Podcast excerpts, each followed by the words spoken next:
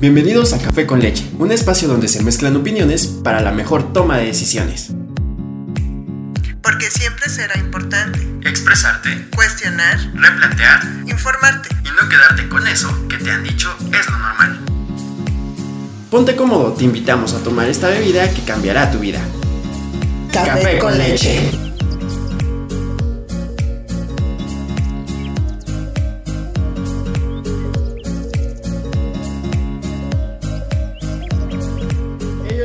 Bienvenidos al episodio 4 de Café con leche. El día de hoy vamos a hablar de trabajos de terror y fíjate, Gaby, bueno, nos presentamos, nos presentamos primero. Yo soy Tony Márquez y me acompaña Gaby Mejía. Fíjate Gaby que hoy estoy muy cansado, ya estoy harto de trabajar con los niños.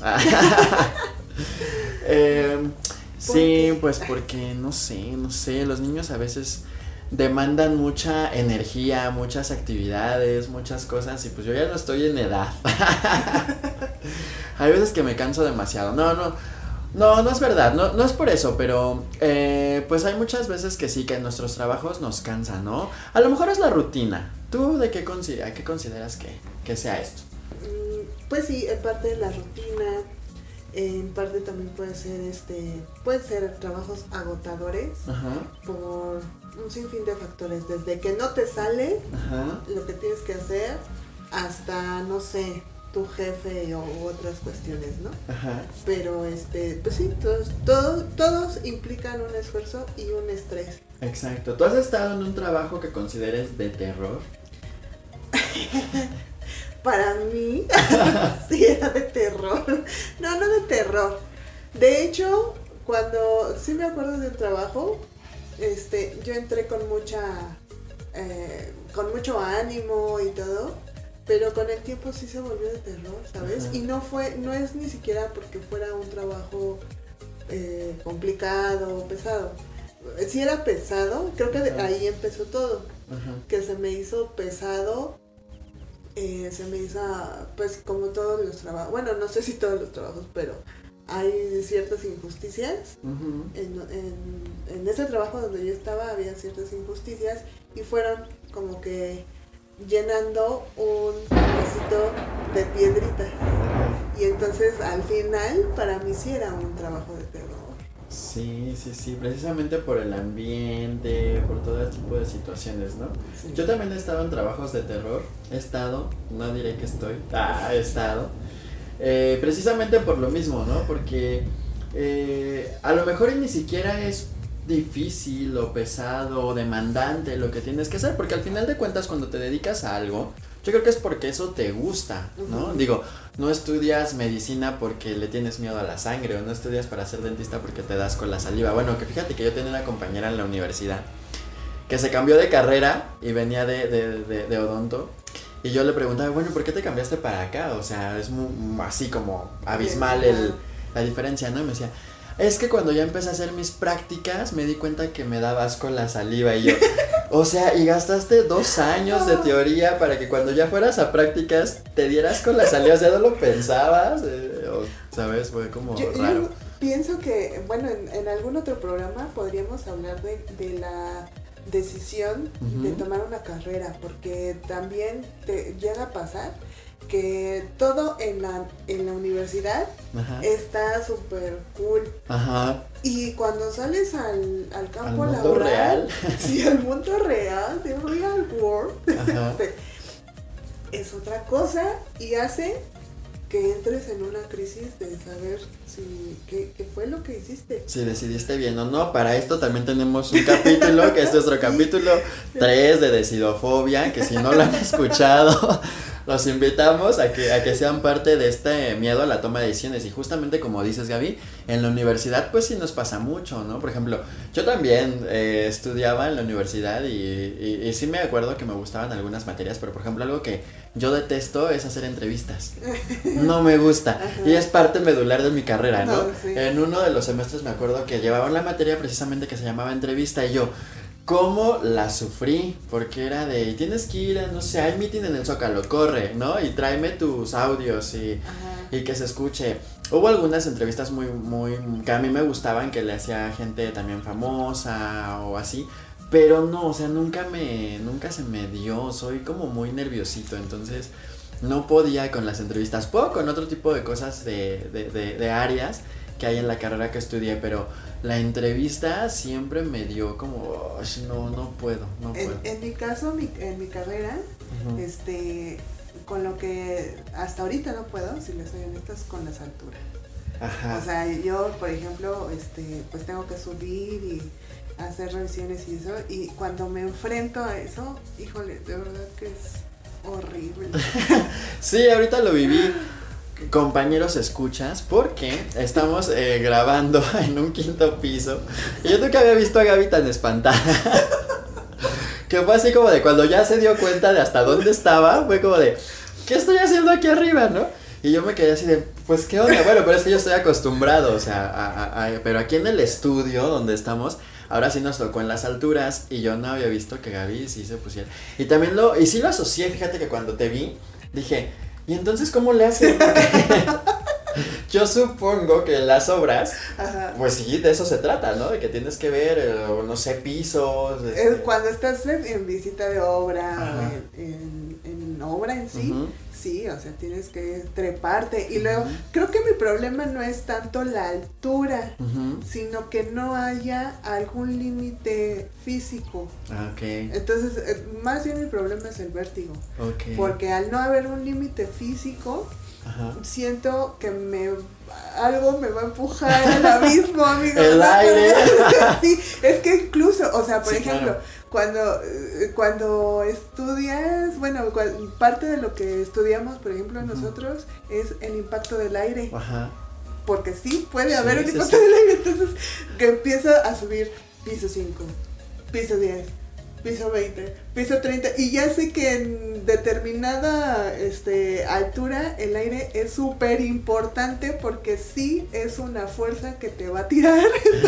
Wow. Sí, pues, sí, sí, sí asocio esas cosas, asocio el hecho de que luego digo, bueno, esto está bien construido, está mal construido, puedo confiar en ese barandal o no puedo confiar en ese barandal. Ajá.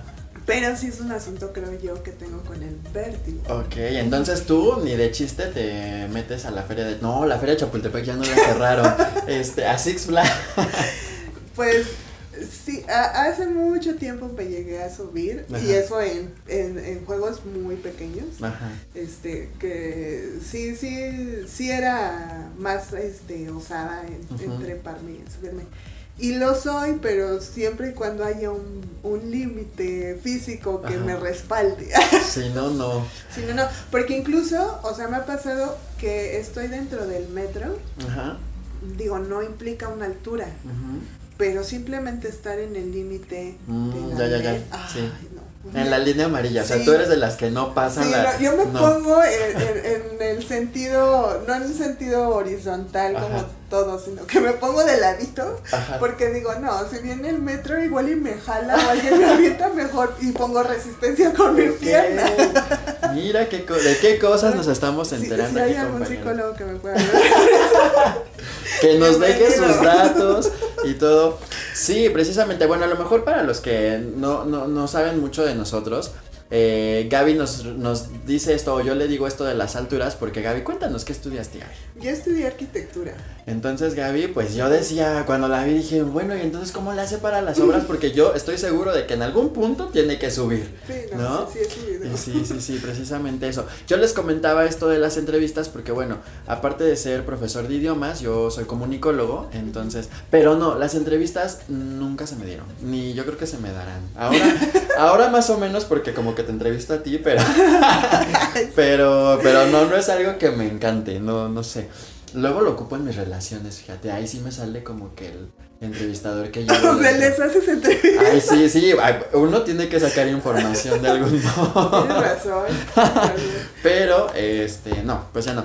Y bueno, nos estábamos quejando precisamente de nuestros trabajos, porque investigando, y también con algunos comentarios de ustedes que nos pidieron que habláramos de trabajos que fueran difíciles, pues nos pusimos a hacer nuestra tarea y encontramos algunos trabajos que son verdaderamente de terror, ¿no?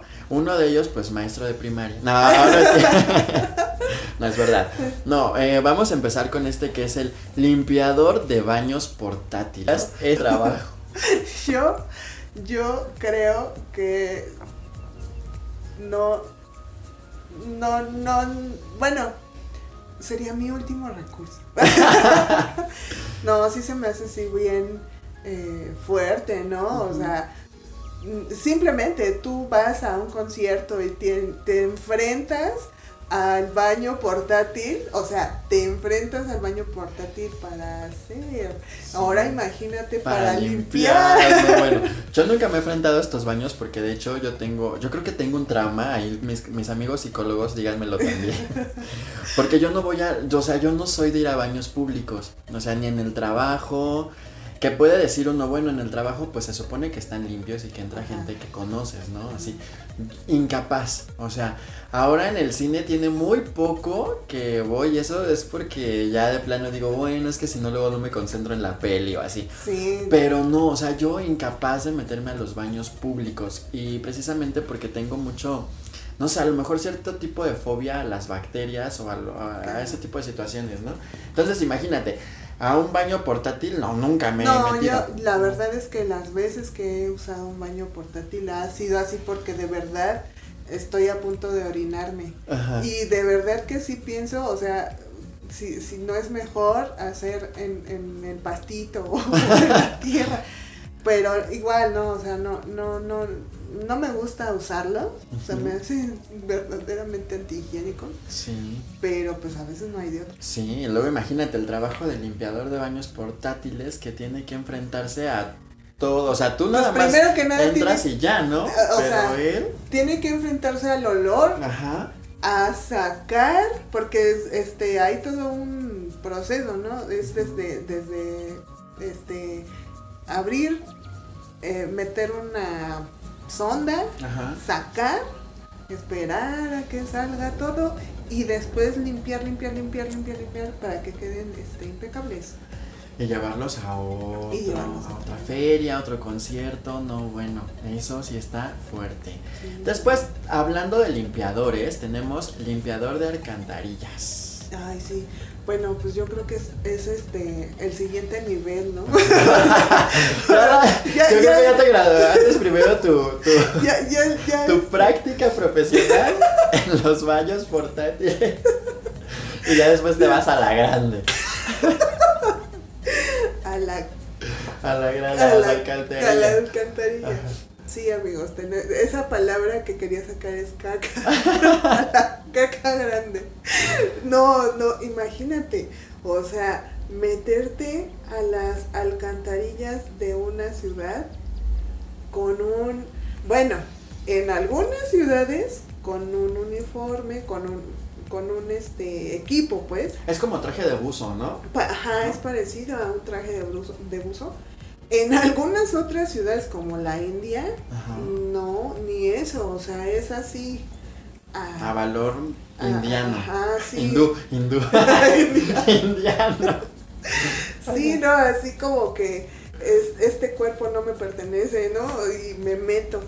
Entonces, imagínate, uno, el, el estar en contacto, el estar este mm, buceando entre desechos, cuerpos, este, desperdicios, caca. Animales pues, animales en estado de descomposición. Sí, o sea, ahora a eso aumentale todas las bacterias que este pues que, que emanan de, de, esos desechos, ¿no? Es un super riesgo, o sea, a mí se me hace así como que no, o sea, ¿en serio existe esto? ¿Por qué? Porque alguien, pues es que alguien lo tiene que hacer. Somos unos asquerosos. sí, pero precisamente el limpiador de alcantarillas hace esto porque nosotros somos tan irrespetuosos que tiramos la basura donde sea, que no respetamos el tipo de situaciones y la, los tubos se tapan y pues alguien tiene que entrar a hacerlo manualmente porque hay, es tanta la basura, tantos los desechos que pues ya lo, las máquinas no alcanzan a, hacerlo solas, ¿no? ¿no? sé si existen máquinas o no. El, el, o sea, el sistema en sí tendría que funcionar, ¿no? Este, el sistema de ingeniería. Pero, pero sí, como dices, o sea, yo creo que más bien es la acumulación de basura que hace que se tapen las, las alcantarillas y que se necesita que alguien entre y pueda destapar todo. Exactamente. Pues qué horror, imagínense, ¿no? Ojalá y sea al menos bien remunerado. ¿Tú crees que sea bien remunerado? Creo que no, amigo. Creo que por lo menos de la investigación que hicimos, por lo menos en la, en la India, es súper mal pagado. Y pues en otros países yo creo que igual. Y aparte, o sea, es un riesgo grande el que corre la persona al exponer su salud. Claro, porque estás expuesto a todo tipo de bacterias. Sí, así traigas un uniforme, yo creo que sigues exponiéndote totalmente. Ajá. Ya de las alcantarillas nos pasamos a los pozos de desechos. Digo, para allá, para el master degree, nos vamos a los pozos de desechos y estos precisamente es lo mismo, pero ya a mayor escala, porque aquí estamos hablando de desechos tóxicos, o sea, de, de las fábricas que, que, se encargan de trabajar con tipos de químicos, con cosas tóxicas, porque aquí sí estamos hablando ya de cosas al 100% tóxicas. En las alcantarillas puede ser, puede ser que te las encuentres, puede ser que no.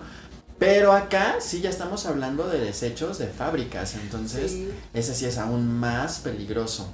¿no? Y ese, también necesitamos uniforme, ¿también los has visto con uniforme o cómo? Pues bueno, no, es que los haya visto, pero creo, o sea, pues sí, supongo que sí también deben de tenerlo. Más por el, el este, la toxicidad y pues más, este, o sea, ahí se encuentran mm, desperdicios tóxicos, cuerpos en descomposición, o sea, es, más o menos lo mismo que acabamos de hablar, pero ya en, forma masiva. Entonces yo creo que sí, sí llevan, sí deben de llevar este equipo especial. También, eh, bueno, antes de, pasar al siguiente, este, lo que sí es cierto, por lo menos en México, es que, eh, pues sí, hay normas que te obligan a que eh, los desechos los vayas, este, pues sí, separando. Por ejemplo, los desechos grasosos los tienes que separar de las aguas jabonosas, de las aguas negras. En teoría, lo ideal, lo que debimos, lo que debemos de hacer es eso. Pero muchas veces no se cumple. Eso también es un tema. O sea, si no se cumple desde el momento en que nos han dicho miles de veces que cuando vayamos a tirar la basura debemos de llevar nuestra bolsa de orgánica e inorgánica y la gente la lleva toda junta, entonces pues es desde ahí, ¿no? Entonces yo creo que es hay mucho de cultura, ¿no? Sí, que, que si con eso vaya a eliminarse ese oficio, no lo sé, no lo creo, pero por lo menos este, pues haría un poco más fácil el trabajo, de las personas. sí, exactamente. Después tenemos otro por acá que es probador de em, comida para mascotas. ¿Te gustaría ser probador de Pues fíjate que mm, no sé. Digo, tengo un amigo que alguna vez se iba como que a la plaza y este, y sí tenía como de, ay, mira que hay croquetas, y las probaba. y yo decía como de. la degustación sí, para su perro. Y decía, pero, pero él me dijo siempre, yo nunca las he probado, y no creo que las probaría. No sé, a lo mejor sí, a lo mejor por curiosidad. Pero él me dice que sabe a fibra. Ajá, entonces pues yo creo que sí, porque al final de cuentas, pues es comida que se hace con, con productos que nosotros también comemos, ¿no? Nada más que en algún momento leí que que se hace con diferentes tipos de condimentos. Y es por eso que sabe un poco diferente o rara, a lo mejor no sabe a nosotros. Le falta sal. Le falta algo. Pero pues en realidad, pues no sé, los sobrecitos, estos famosos sobres, pues dice que son de pollo, entonces. Sí, yo creo que, yo creo que sí, este. Fíjate que las croquetas, ah, en mi caso, no me dan tanto asco, o sea, no, no porque las coma, amigos, no las como sino que simplemente el aspecto no me da asco como para, por curiosidad, alguna vez en mi vida las llegué a comer. Las que sí creo que no podría serían los sobres, que son gelatinosos, sí, sí, sí. gelatinosos, viscosos y sabrosos. pues ya dices Hakuna Matata. Hakuna Matata. Para adentro. No, fíjate que, por ejemplo, unas que sí se me antojan. Son las de estas galletitas. Insisto, un psicólogo, por favor, que esté dentro de la audiencia. Son estas galletas este, que se les dan como premios a los, a los Ah, perritos. sí. Que son como las tartinas de nosotros. Que son así, que tienen Ah, adentro como mermeladita sí, de sí, fresa sí, de pilla. Esas sí, esas sí las veo ay, pues se ven igual. Yo creo que sí me la echaba, pero. Deja- déjame decirte, ahorita me acordé. Este, un día fui a una de las tiendas de este, artículos para perros. Seguramente saben de cuál hablo. O este. Bueno, en estas tiendas, y de hecho son nuevas porque eh, de reciente creación, vamos. Porque este, tú puedes llevar y meter a tu perro. Ah, sí sé cuál, sí sé cuál es, sí, sí, animales, sí, ajá, y andas haciendo el súper de tu perro con Ajá, tu perro, ¿no? sí. Bueno, cuando empezaban, yo fui porque pues tenía curiosidad para ver qué podía encontrar para mi perrita. Y lo primero que vi ah, cuando entré fue unos eh, despachadores de galletas. Y yo no sabía, si les soy honesta, si eran para adulto o para perro. Ajá. Y hubo un momento en mi cabeza en el que dije, ah, podemos probar. Porque se veían, se veían, este, Buenas. buenas, o sea, sí salivé. Pero obviamente pues ya después me di cuenta que era para perro, de este, me evité el, El oso, ridículo, ajá. el oso, y me seguí, ¿no? Ajá. Pero sí, o sea, No, fíjate, Sí. pues sí hay, hay comida que se ve no tan mala, o sea, yo sí la veo digo, digo, pues sí, a lo mejor está bien, digo, si ellos a veces comen que está mal, pero hay veces que comen lo que nosotros, que el arrocito, que les convidamos el taquito, no sé, Ajá. yo cuando tenía perritos sí le compraba su taquito de suadero, entonces, sí, era como, muy- pero, este, sí, yo digo que este no, este no está tan de terror, no, yo también siento que no. hay uno que nos comentaba, me, me estaba comentando Gaby cuando estábamos haciendo esta investigación eh, para todo nuestro auditorio, que ella alguna vez vio en esta, este, en una tienda esta de zapatos que se dedica a vender zapatos y ropa a granel, Ajá. eh, que, eh, cuéntales tú, porque yo ya no me acuerdo. bueno, este, me tocó ver que había una sección donde tú devolvías la ropa y había unos chicos que se dedicaban a olerla para saber si no venía apestosa, en pocas palabras. Ajá. Entonces sí se me hizo así de qué valor, Sí, oye. qué valor. Yo les los confieso que soy muy olfativa. Ajá. muy olfativa. Entonces, creo que ese sí sería un, un trabajo de terror para mí. Ajá. Porque, pues sí, o sea, imagínense. No, no, no puedo decir que tengo olfato de perro, pero sí, o sea. Si te das cuenta de, ay, este, este no se ha bañado días. sí. Este niño, cuando llegaste a trabajar con niños, decías, estos ya Niños ya necesitan dos baños al, al, al día, al por y su favor. desodorante en la mochila, ¿no? Sí, qué cosas.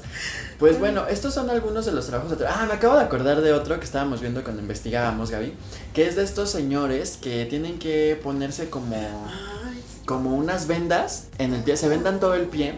Y esto, compañeros eh, radioescuchas, es para eh, hacer las botas de piel de serpiente, ¿no?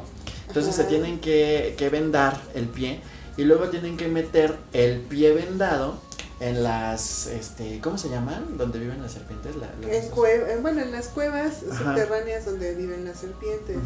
Esto obviamente pues son en lugares remotos, ¿no? O sea, tipo en la India o no sé. Entonces se, se vendan el pie, eh, se introducen al foso, al hoyo, y esperan a que llegue la serpiente y empiece a, a comerse su patita. Su pie, sí. ajá. Y entonces cuando ya sienten que ya, ya está... Que ya está llegando a la carnita. sí, que, que ya, ya, la- ya va a llegar a la rodillita, Ajá. sacan el pie, bueno, los ayudan a, Sí. sa- a sacar el cuerpo y empiezan a jalar a la serpiente. Ajá. Se me hace muy extremo, pero sí existe. Sí, sí, sí, es precisamente para crear estas bonitas botas. Por eso ahora entendemos por qué son tan caras. bueno, sí. No, aparte de que pues es exótico, no los compren amigos, porque la gente pone en riesgo su vida y además pobres animales. Digo, Sí. no, no soy fan de las serpientes, pero Pero ellos Pues qué sí, culpa qué culpa, ¿no? De que la gente traiga ahí sus botas todas, este... Lucidoras. Ajá, no, no, no, no son además a mí lucidoras. y ni- a mí no me gustan, fíjate, no, no se me No, hacen tampoco. padres, no. Nada que tenga que ver así como con piel. Se me hace mo- sí, Me es que gusta. justamente, digo, a lo mejor nos metemos a otro tema, pero es, se me hace muy cruel, Ajá. ¿no? Y además, habiendo muchas cosas ahora sintéticas, si te gusta, ese tipo de aspecto, de, de, este, De sí, vista. de vista. Este, pues, ¿por qué no mejor hacerlo sintético a este matar animalitos por tus gustos? Pues sí, ¿no? Y bueno, eh, amigos, con estos, eh, estos fueron nuestros trabajos de terror, algunos de los que nos parecieron a nosotros como más, más terribles. Si ustedes tienen un trabajo de terror, pero no con su jefe, de, ay, es que mi jefe es un misógino, no me paga. Pero es que Eso también no. es terror, o sea, es que sí Esa es explotación, bueno, sí. Pero se da mucho, ¿no? Aquí en el, Sí. en, la- en- en México, porque como que no nos sabemos vender, yo siento.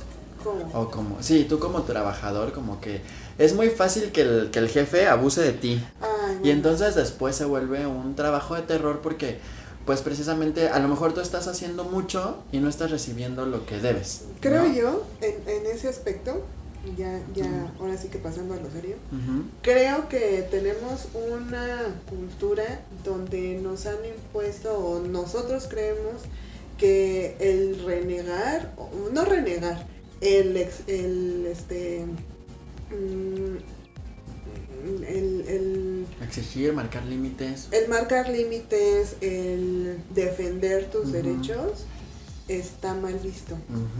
Y, y por, por como, porque está mal visto no lo hacemos y entonces empiezan los problemas eh, laborales que pueden ser que sí se te haga un trabajo de pesadilla.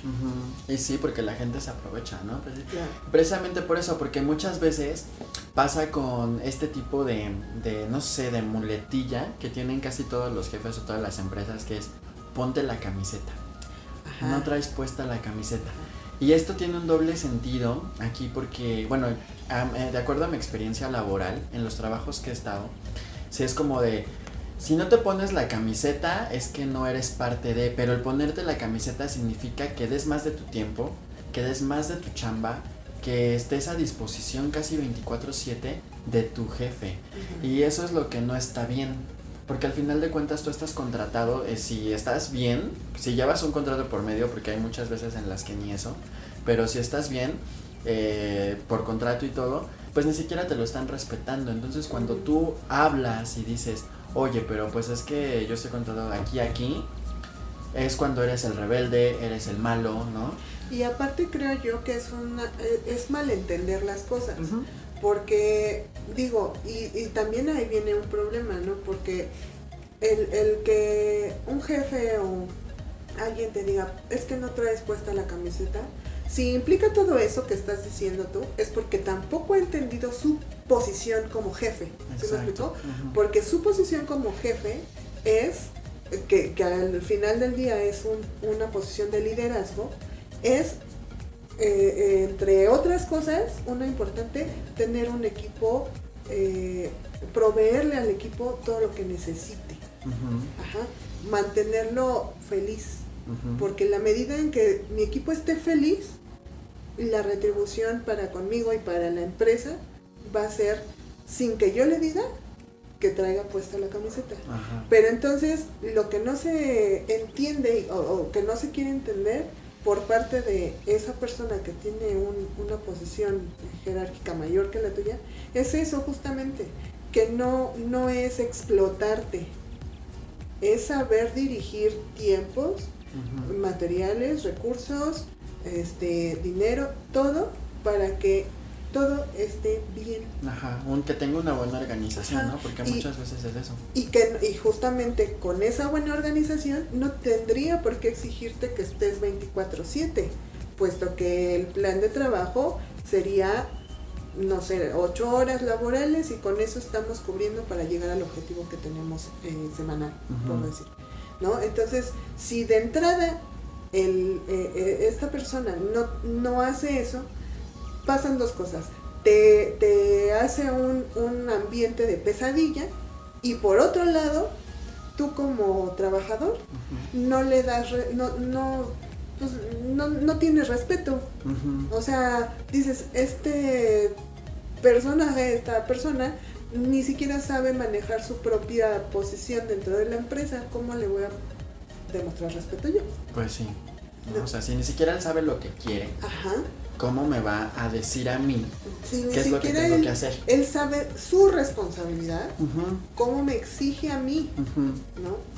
Entonces, ese, eso sí puede ser un ambiente, hacer un ambiente de pesadilla, porque pues entonces de un trabajo de 8 horas se puede ir a un trabajo de 12 horas, eh, donde un en un trabajo donde te tengan que dar todo el material necesario para que tú puedas realizar tus labores, te terminen diciendo, pues tú tienes que hacerte cargo de esa parte. Entonces ya lo empiezas a ver como un asunto eh, laboral en tu contra. Ajá, exactamente, ¿no? Cuando ya te empiezan a decir, no, es que aquí no hay, no hay dinero, este, no hay para esto, no hay para lo otro. Tienes que ponerle tú y todo lo que me tienes que entregar lo tienes que hacer en tus fines de semana y tú así como de, por, o sea, si hay una organización, pues todo debe de llevar, ¿no? Un ritmo. un ritmo. Y, y te digo, o sea, en parte eso estaría hablando de la cabeza de esa organización, Estaría bueno que más adelante hiciéramos un programa de liderazgo, porque justamente son temas de liderazgo. Entonces, este, creo que va junto con pegado, que este, que haya trabajos eh, eh, de pesadilla, apocalípticos, con el que haya jefes de pesadilla. Sí, exactamente. Pues ya saben, amigos, si quieren que nuestro próximo episodio, en próximos episodios hablemos de temas de liderazgo, pues estaremos esperando sus comentarios y también coméntenos si ustedes están pasando o han estado en un trabajo de terror y por qué y cómo han sobrevivido. Igual y nos pueden ayudar para sobrevivir al nuestro. y bueno, pues algo que más que quieras agregar, Gaby, para este capítulo de trabajos de terror. Eh, pues nada, la verdad es que también creo que este sí puede haber trabajos de terror, pero también está la otra posición que de que, bueno, si no te queda de otra y tienes que aguantarle, pues por lo menos que te la lleves leve. Exactamente, ¿no? Que, y siempre ya saben chicos que les decimos confíen en sus corazonadas, confíen en ustedes, traten de hacerse la vida más fácil siempre para ustedes y que lo que digan los demás, pues ahí se quede, ¿no? Bueno chicos, pues esto fue todo acerca de trabajos de terror. Este fue nuestro episodio número 4 de Café con Leche. Nos despedimos aquí. Yo soy Tony Márquez Yo soy Gaby Mejía, y nos escuchamos el próximo jueves de quincena. Hasta luego. adiós.